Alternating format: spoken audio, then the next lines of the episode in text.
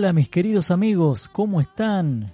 Soy Mauro Sánchez y les doy la bienvenida nuevamente a este micro podcast de cuarentena, en el que tratamos de continuar con este nexo educativo, transitando un año escolar atípico.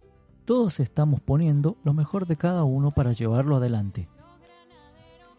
¿Cómo le están pasando en cuarentena?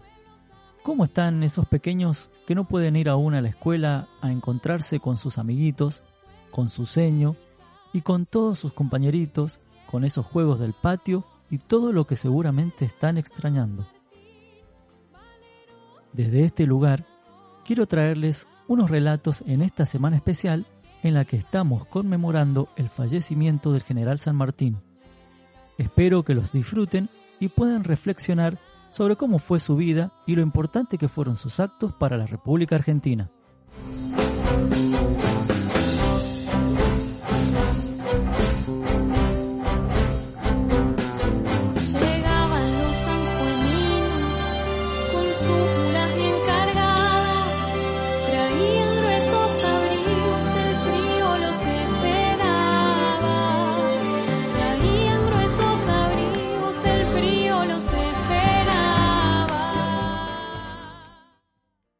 San Martín, el abuelo.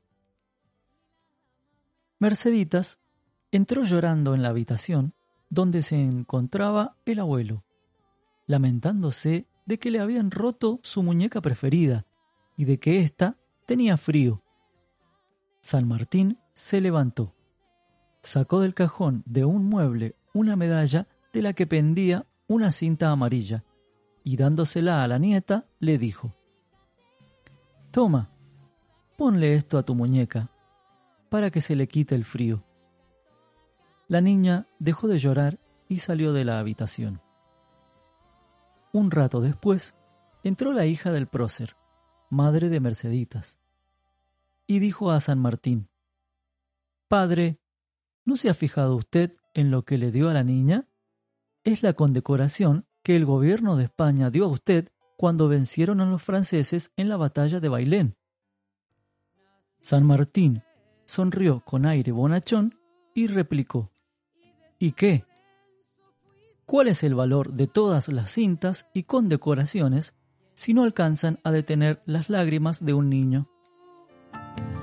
te recuerdan grande entre los más grandes.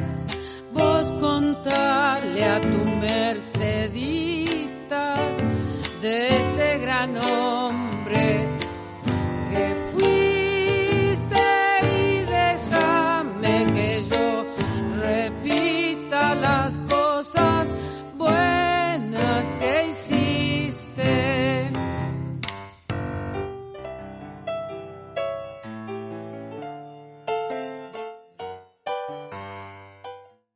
Quiero hablar con el señor San Martín. El capitán Toribio Reyes, pagador de los sueldos del regimiento, llega a la casa de San Martín para contarle que se ha gastado el dinero que tenía para pagar a los soldados. Le explica que acude al señor San Martín, porque no quiere que se entere el general San Martín de una acción tan vil que ha cometido y para expresarle su arrepentimiento. El libertador le pregunta si el general lo sabe y Toribio le responde que no. Entonces le dice, ¿Cuánto dinero necesitas? Veinte onzas, que pienso devolver en cuanto me sea posible, responde. San Martín le da el dinero y le recomienda que no se entere el general San Martín, porque sería capaz de pasarlo por las armas. Sueña con ser un soldado y en caballito blanco ir por los Andes nevados. Duerme niño José, ese día llegará. Niño de Yapeyú, sueña con la libertad.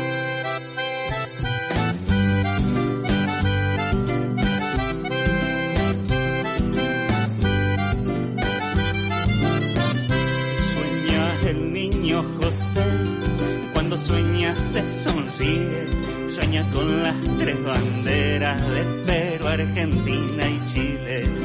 Duerme niño José, ese día Una valiente madre mendocina. Teatralización de una anécdota. Cercano a la ciudad de Mendoza está el campo El Plumerillo. Allí, el general San Martín adiestra los batallones que días después atravesarán la mole andina en pos de la libertad de Chile. Para la revista final de las tropas, San Martín se ha trasladado a la capital mendocina, vestida de fiesta para recibir al gran capitán. Un mendocino exclama, ¡Qué hermoso es todo esto! ¿Cómo lucen los uniformes de los granaderos? Otra mendocina dice, y qué bella se ve la bandera ofrecida al general San Martín por las damas patricias. Un anciano exclama, Con esta bandera al frente, nuestro ejército no perderá una sola batalla. En ese momento sale una mujer desde la multitud y se dirige hacia la tropa. En las filas del ejército libertador tiene a su esposo y a sus tres hijos la dama mendocina avanza hacia ellos y los besa. Que Dios y la Virgen los protejan. Este escapulario que prendo en cada pecho será un escudo protector. Nada de llanto. Los valientes no lloran. Solo saben luchar por su patria. Ya lo ven, en mis ojos no hay una sola lágrima. Qué orgullosa estoy por haber dado a la patria estos cuatro varones. El general San Martín se acerca a la esposa y madre ejemplar y conmovido le estrecha fuertemente la mano. Gracias, noble mujer, vuestro sacrificio no será en vano. Ahora sé de dónde sacan mis soldados tanta firmeza. Con madres como usted, la patria está salvada.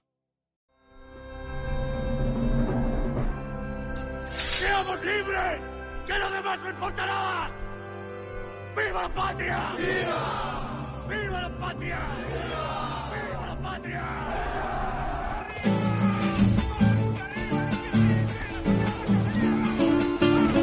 El correo indio de San Martín. Esperando el momento propicio para entrar en Lima, capital del Perú, San Martín estableció su campamento en Huaral. En Lima contaba con numerosos partidarios de la independencia, pero no podía comunicarse con ellos porque las tropas del general José de la Serna, jefe realista, detenían a los mensajeros. Una mañana, el general San Martín encontró a un indio alfarero. Se quedó mirándolo un largo rato. Luego lo llamó aparte y le dijo, ¿Quieres ser libre y que tus hermanos también lo sean? Sí, sí. ¿Cómo no he de quererlo? respondió sumiso el indio. ¿Te animás a fabricar doce ollas en las cuales pueden esconderse doce mensajes? Sí, mi general. ¿Cómo no he de animarme? Poco tiempo después, Díaz, el indio alfarero, partía para Lima con sus doce ollas mensajeras, disimuladas entre el resto de la mercancía. Llevaba el encargo de San Martín de vendérselas al sacerdote Luna Pizarro, decidido patriota. La contraseña que habían acordado hace tiempo era un cortado de cuatro reales. Grande fue la sorpresa del sacerdote que ignoraba cómo llegarían los mensajes, al ver cómo el indio quería venderle las doce ollas en la que él no tenía ningún interés. Díaz tiró una de ellas al suelo, disimuladamente, y el sacerdote pudo ver un diminuto papel escondido en el barro. ¿Cuánto quieres por toda? preguntó al indio. Un cortado de cuatro reales, respondió Díaz, usando la contraseña convenida. Poco después, el ejército libertador usaba esta nueva frase de reconocimiento. Con Díaz y ollas, venceremos. Por eso cuando me acuerdo del teniente coronel. El orgullo inunda mi alma, mi admiración no tiene fin, porque conozco toda tu vida, José Francisco de San Martín. El combate San Lorenzo... La agenda del general San Martín. El general Tomás Guido, amigo y colaborador de San Martín, describió un día en la vida del libertador. San Martín tenía por costumbre levantarse a las tres y media o cuatro de la mañana. Comenzaba su tarea preparando apuntes para su secretario, obligado a entrevistarse con él a las cinco. Hasta las diez se ocupaba de los detalles de la administración del ejército. A las diez y media concedía audiencias a quienes lo solicitaban. Su almuerzo era en extremo frugal y a la una del día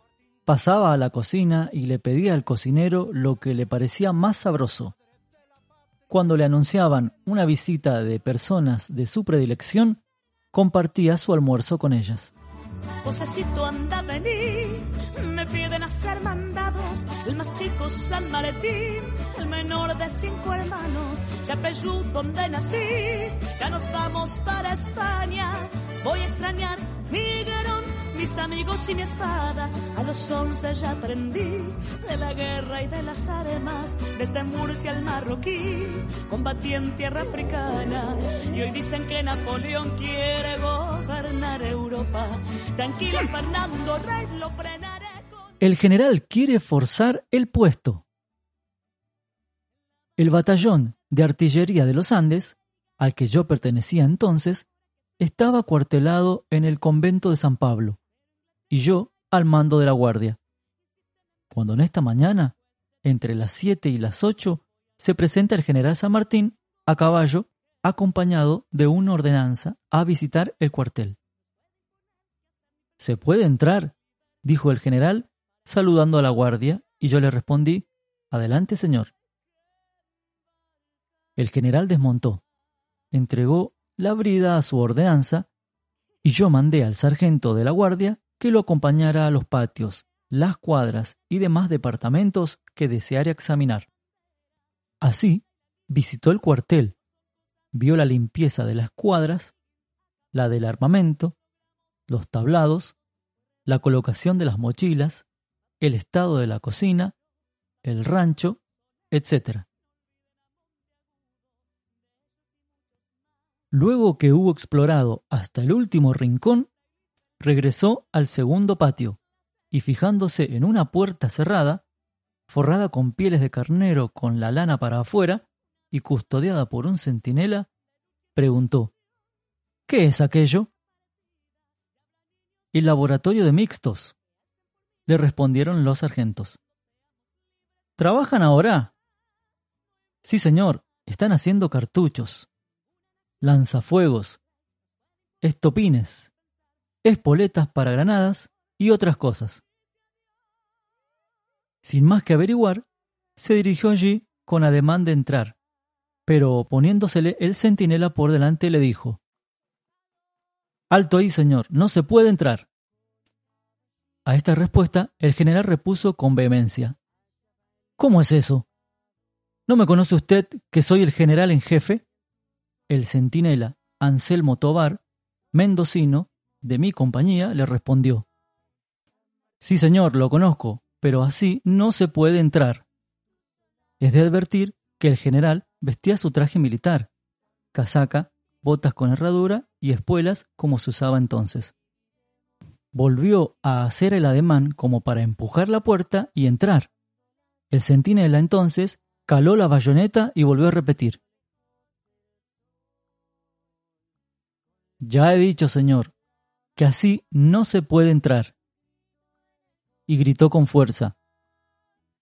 Cabo de guardia, el general quiere forzar el puesto. Al ver esto, uno de los sargentos corrió al puesto de guardia, y así que éste llegó a la presencia del general y le dijo Señor, la consigna que el centinela tiene es que nadie puede entrar al laboratorio vestido de uniforme, por temor a un incendio, y es por esto que le ha resistido la entrada.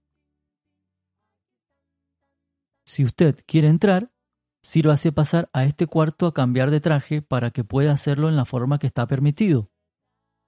En efecto, el general, sin decir una palabra, entró al cuarto, cambió su uniforme, se puso de alpargatas, pantalón, saco y una gorra que habían un montón.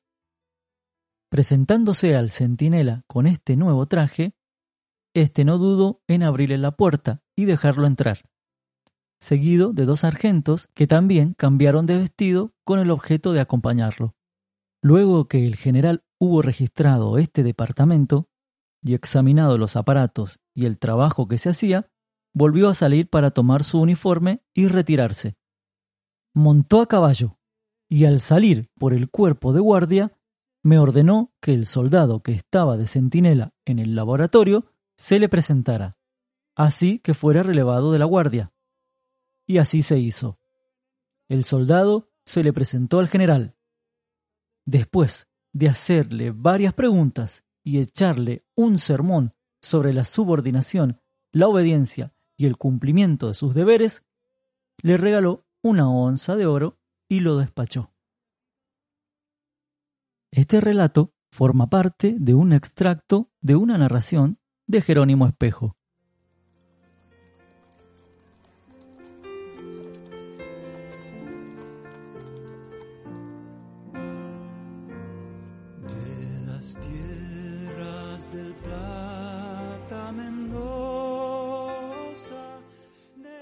Gracias por escuchar este micro podcast y espero que les haya gustado.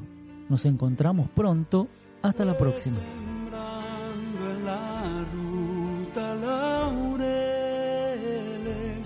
A su paso triunfal San Martín. Se me llena el corazón al ver tantos guerreros dispuestos. Martín, el Señor de la Nuestros hijos y los hijos de nuestros hijos recordarán este momento con orgullo, porque le dejaremos una tierra digna de ser vivida. Grande fue cuando el Una sol esperanza de la América. Todos y cada uno de ustedes lleva consigo lo más importante, la libertad. ¡Seamos libres! ¡Que lo demás no importa nada! ¡Viva la patria! ¡Viva! ¡Viva la patria! ¡Viva la patria! la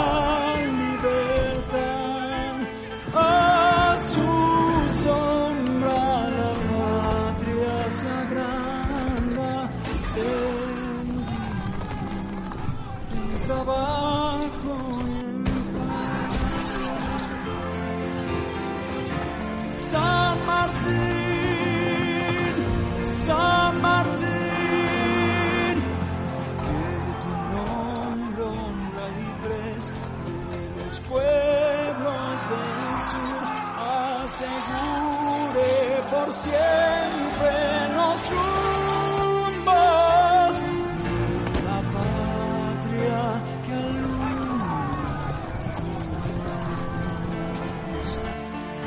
la patria que alumbra